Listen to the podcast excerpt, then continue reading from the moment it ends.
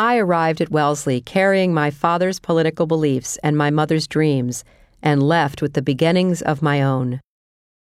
I didn't hit my stride as a student right away. My struggles with math and geology convinced me once and for all to give up on any idea of becoming a doctor or a scientist. My French professor gently told me, Mademoiselle, your talents lie elsewhere. One snowy night during my freshman year, Margaret Clapp, then president of the college, arrived unexpectedly at my dorm, Stone Davis, which perched on the shores above Lake Waban. She came into the dining room and asked for volunteers to help her gently shake the snow off the branches of the surrounding trees so they wouldn't break under the weight.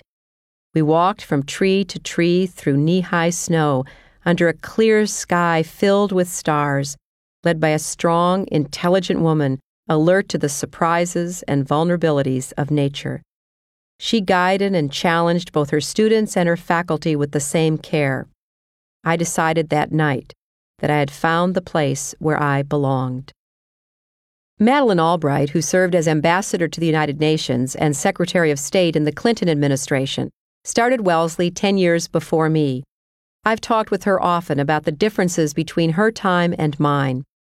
She and her friends in the late 50s were more overtly committed to finding a husband and less buffeted by changes in the outside world.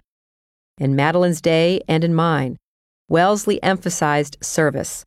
Its Latin motto is non ministrari sed ministrare, not to be ministered unto, but to minister, a phrase in line with my own Methodist upbringing.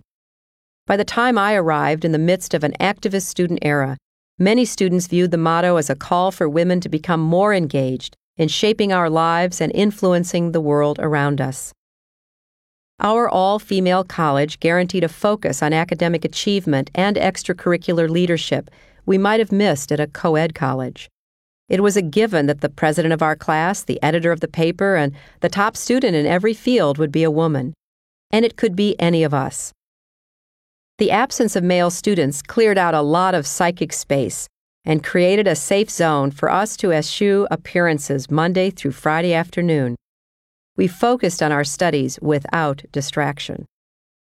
My friends and I studied hard and dated boys our own age, mostly from Harvard and other Ivy League schools, whom we met through friends or at mixers. Walking into my daughter's co ed dorm at Stanford, seeing boys and girls lying and sitting in the hallways, I wondered how anyone gets any studying done.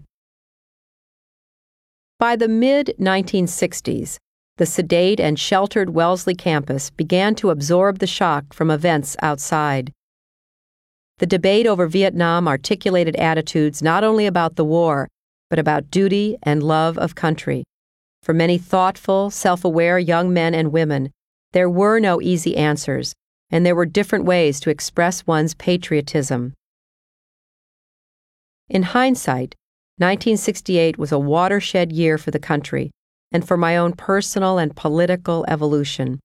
National and international events unfolded in quick succession the Tet Offensive, the withdrawal of Lyndon Johnson from the presidential race, the assassination of Martin Luther King Jr., the assassination of Robert Kennedy, and the relentless escalation of the Vietnam War.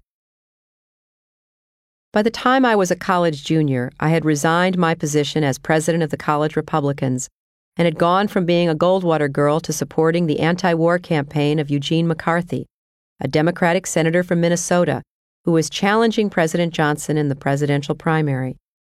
Along with some of my friends, I would drive up from Wellesley to Manchester, New Hampshire on Friday or Saturday to stuff envelopes and walk precincts. Dr. King's assassination on April 4, 1968, filled me with grief and rage.